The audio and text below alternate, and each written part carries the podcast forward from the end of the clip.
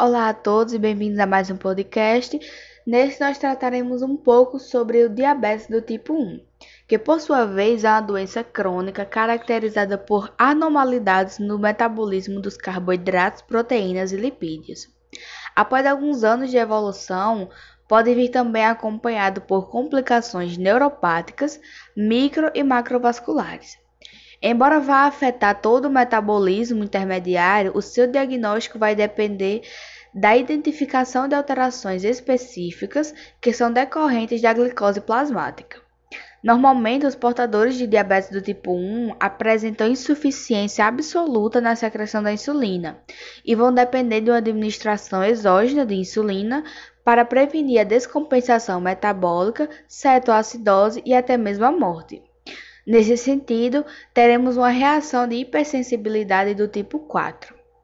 Em qualquer tipo de diabetes mellitus, a característica central é a elevação anormal e descontrolada dos níveis de glicemia.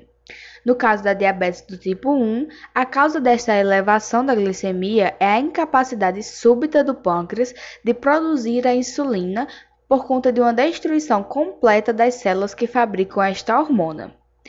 Essa destruição é causada pelo próprio sistema imunitário é, da pessoa com a diabetes.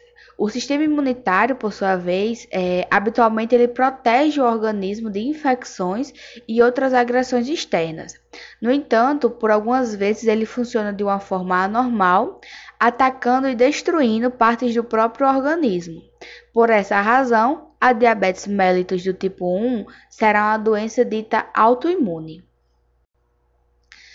A prevalência da diabetes do tipo 1 é inferior a 1%, porém a sua incidência ela vai variar largamente entre populações e áreas geográficas.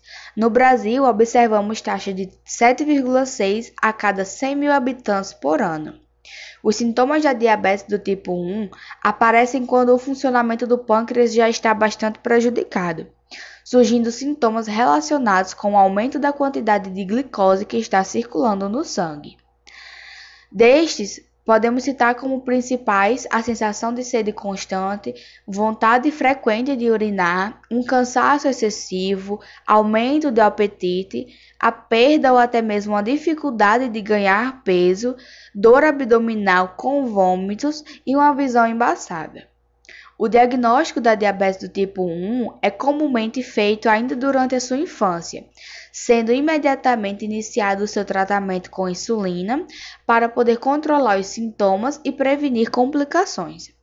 O uso da insulina deve ser feito de acordo com a recomendação do endocrinologista ou do pediatra, sendo importante também que existam mudanças no estilo de vida da pessoa. Agradecemos por ter assistido até aqui e até uma próxima.